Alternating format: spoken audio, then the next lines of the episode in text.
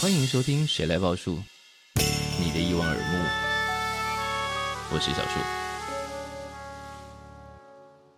欢迎再度收听小树报。好，小树报之前已经做了两集，今天应该是第三集了。那小书报可以讲很多很多我们心里头或者身边的杂事，但我们今天先来回复一些听众问题。这个听众问题真的非常好笑哎！我们先讲这个，我觉得最离奇的，我不太确定他想要的是什么。他说和台新奖提名观察员对谈，因为台新奖提名观察员有非常多，我们要跟哪一位对谈呢？希望这位留言的听众们可以再给我们更多更清楚的指示。然后最让人难以理解及最满意的一切金曲奖跟金鹰奖得奖名单，哇，这是要挖坑了。我们可以单独做一集，我觉得。哦，那你要找谁来对？你想跟谁对谈？我来想，我可以，我可以，我可以举手提名吗？来来来，比方说谁？我想听你跟马世芳老师。我觉得应该困难的。我最近都会偷偷去听他的课。我我觉得哦，他的课很认真诶，很认真，对，而且是好听的。就是上次袁永新的，跟袁永新老师那一个，那个也蛮好听的。哇哦，你们那个组合可以再来一次。但那个是在别的节目，大家可以拭目以待。好的，然后华语音乐。作品的真心话大冒险，大家就显然都是想挖这些巨坑，大家都不敢说话，你知道？就是，但我也觉得，的确我们需要多一点点真心的评论了，是因为大家可能在碍于在社群上各种人际关系，所以客套话或吹捧的话太多了。下次帮你变声好了，就是没有用啊，在我的节目上看 节目哎，对呀、啊，这是他的意义何在？好吗？对不对？好哦，还有一个题目是我跟 Marks 在准备资料的时候，有多少是靠我的记忆和跟经验，有多少是靠网络杂志查找出来？大部分都是找出来的啦，一定都是找出来的，很难有记忆。不过有一些点真的是靠关系去问的。第一，我们都要靠各自的关系去问到一些可能不太会出现在网络上的。然后第二是。呃，我们访问的人毕竟已经慢慢脱，也不是慢慢，是早就脱离我们的同文层了。对，我们也不可能在自己的交友圈里头真的认识这么多人，所以一定是找资料。对啊，就是就是我，我，我现在印象最深刻是雪莉姐那一次吧，是，就她有惊讶到嘛？对，她有惊讶到我们收到一些，对对对，就是就但但其实就是很很简单，问对方说，哎，你们没有相关的，就是当初的反馈？是是是是是。对，好，其实给我们的问题真的没有非常多啦，嗯，所以如果大家有问题的话，欢迎再继续留言给我们。我今天要讲这个，我不知道你们有没有看，是那个 Netflix 的新的影集，叫做《怒呛人生》。有看到这个消息，然后有说艺术家很厉害嘛？好，这个戏我觉得它果然就是一个聪明的做法，它里面呃里面的演员有。真的是做插画或者做艺术的艺术家，所以他们在上映之后，大家就开始纷纷挖出这些有点像是彩蛋的东西啊。这个演员是艺术家，那个封面或者每一集的单集的封面就是他画的，等等等等，然后就会有很多延伸的话题可以讨论。好，但你们知道这个戏在干嘛吗？不知道。我一开始有滑到介绍封面，我本来一开始瞄一眼的时候，我以为我以为是那个疯狂亚洲富豪。哦、uh，对对对对，有有人说过他是妈的多元宇宙加疯狂亚洲富豪。对，我第一眼划过去也是，他的确给人一点点那种感觉，就是你会乍看的时候，我我们我自己在看的时候，会有一种，等一下，接下来外国人大概都觉得亚洲人是疯子吧？因为这个戏其实就是你们有看 Ellie Huang 的 talk show 吗？没有，Ali Huang 就是一个嗯。我我称呼他的他的脱口秀是就是口无遮拦，OK，百无禁忌，他非常敢讲性，而且讲的极其大胆露骨。可是其实到这个年代也没什么好大胆露骨，因为那话本来就是可能在他们的好朋友之间就会讲，只是搬到台上去讲的时候，他会有种哇你怎么这么敢讲的那种。然后呃，另外一个男主角是他本来就在美国，其实小有蛮有知名度的演员。他叫 Steven。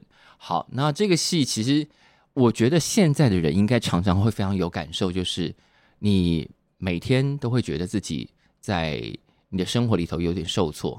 比方说，你想要得到什么，但一直没有得到；想要得到那个东西，可能比方说，好工作上可以提升，或者是你想要更多别人的、你的朋友、你的爱人的关爱，你想要得到这个，但一直受挫，一直没有得到。所以当有一个陌生人在你的生活里头跟你发生一点误会的时候，你就你就爆炸了，你就觉得他叉叉的，为什么全世界都要与我为敌？好，我跟那个陌生人杠上，其实 beef 就是差不多是这个意思，就是抱怨或者是不满。但是我觉得这个片名其实可以直接翻成就是杠上了结梁子，但结梁子是不是比较旧的说法？对，比较比较旧的。对对，现在还有人这样讲吗？没有，没。我跟你梁子结大了，听起来就是 好文言。三十年三十年前的国语连续剧，余余光中的散文集之类的。哎，你他真的危险发言，很可怕，你真的好可怕。好，那这个戏大概就是这样，因为反正就是 Ellie Huang 那个角色跟 Steven 那个角色两个人，反正都在一种对自己的人生有各种不满的状况。那他们就是在某一个百货超市前面发生了一点点争执，然后就各自怀着对对对方的那种可恶哦，他们对对方的情绪可能超过可恶，就是你他擦的。这种心情，我一定要把那个怒气呛回去，这样才爽。有点像我们每天都在新闻里头，或者是那种新闻里头经常播的那种那叫什么行车记录器画面。然后你看到有人开车，有人扒了对方一身，对方就把车停下来，门打开，拿了个球棒要出来的那种画面。嗯，就是这种情绪，我们应该每天都有。但是编剧用这个情绪衍生出了一个十集的剧集。那当然中间会扯到很多嘛，就是你敢不敢冒这个风险？比方说，你今天发现这个人惹到你了，你先好气他，但你不知道他是谁，对不对？可是我们在这年头要肉搜一个人是谁，这件事情好像没有很难。我们会肉搜对方，对方也会肉搜我们啊。如果你惹到他了，一开始他惹到你，所以你去肉搜他，你肉搜他，然后对他做了一件事情，他换他更火，他回来肉搜你，你承担得起这个代价吗？你的生活是不是完全安全到不会被肉搜，或者你的生活是不是完全没有瑕疵到可以被肉搜？那如果有，你的生活经得起这样的反击吗？然后这个戏就在这种来来回回的争执里头拉出很多很多的乐趣。然后其实大家看第一集的时候，好，我现在讲可能会爆雷哦。嗯，OK，就会你防雷防雷防雷。我看第一集的时候，看完我就说，这两个势必最后要谈恋爱的吧。为什么有种台湾的偶像剧？没有没有，因为他要他要绕的那个曲线就是这两个人开始就是怒呛对方嘛，嗯哼嗯哼，但会有越来越多状况让我们发现，他们其实是某一种缺爱的人，所以他们最后一定会困在一起，并且开始发展出一种很扭曲的、不像传统爱情的爱情关系，所以会停在恋爱这边，会停在那种他们最终要走向那条路，然后，嗯。嗯那我发现同温层都在，比方说好，他觉得这个戏很聪明等等，然后有很多机智，然后再来是因为他每一集后面都搭上了九零年代的金曲，然后他出现其中一首的时候，我真的笑疯了，因为大概第八集还第九集，就他们那个变态扭曲的的人格合在一起，终于要朝我刚刚讲的那个爱情类似爱情关系的路上的时候，那集的片尾曲是 Björk 的 Always Full of Love，然后我就想说，哇，这编导已经聪明到有点机车了，就是我不知道别人怎么想，但我看到那一段的时候疯狂大笑，我想说，哇，你真的太机车了。但这个戏就是有亚洲人的小聪明感，还有那种亚洲人的紧绷，那种。对很多事情都过度解读、过度计较，那造成的那种紧绷感，然后所以他会就像你们刚刚讲，会有人觉得他看起来像疯狂亚洲富豪，嗯，因为那种紧绷感很容易在亚洲片子里头出现，然后那种很疯的感觉、压抑感，对，这样我想那种压抑感大家应该都蛮熟悉的吧，嗯，特别是我们透过这几年韩国作品跟日本作品得到的那种，对，就是哎，这一群人为什么活成这个德行？大家的形状都被压得有点变形，那我觉得现在对于观众来说，终于有一个影集开始把这个模样以主角的状态呈现出来，因为过往这种角色不会是主角。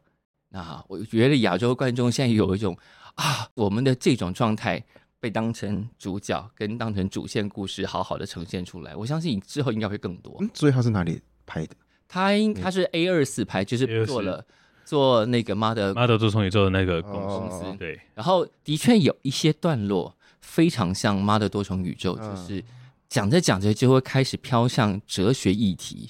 嗯比方说，大家都记得《Mother》里头的那颗石头，嗯，这样贴上眼睛的石头。Yep 好，那在这个戏里头会有一段在沙漠里头的，嗯，好，我们就不要再多说了。反正我都已经爆雷爆到这，再爆下去怕会影响大家观影乐趣。可是讲成这样，你们会有兴趣吗？有啊，OK 啊，蛮我觉得蛮蛮有趣，因为其实他大概在这一个月一直会看到这张照片，我一个一直以为他只是一个很厉害的插画，因为因为你其实不会，因为你知道，如果你没有看到连接，你完全不知道是是是是是，然后我想说，嗯，越来越红，在在一个月前还没有那么红，然后在两周前开始台湾的报道报，然后到这礼拜开始就是所有身边的朋友就每个都看到，就是同温层已经到一种，哎，真的所有人都在看的感觉。对对对，同温层在看这一部跟都是就是两部啦，一部、嗯。一部是动画，是。一部是这个。另外一部动画是什么？那个啊，我推的孩子，哦，对对对对，我昨天看了三十分钟，然后呢，就是我冒出来的第一句，跟我家那个第冒出来的第第一个心得就是，哇，这种扭曲的角色真的只有日本人干得出来，我跟你讲后面会更扭曲，好害怕，超扭曲、啊。我有去找漫画，啊。好的，那我们 赶快去看完，赶快来跟大家分享。好了，今天的小书包诚挚的期待，如果你有对我们有更多的问题，或者你要对我们的伙伴有更多的问题，也是可以的哦。毕竟我们有很多危险发言。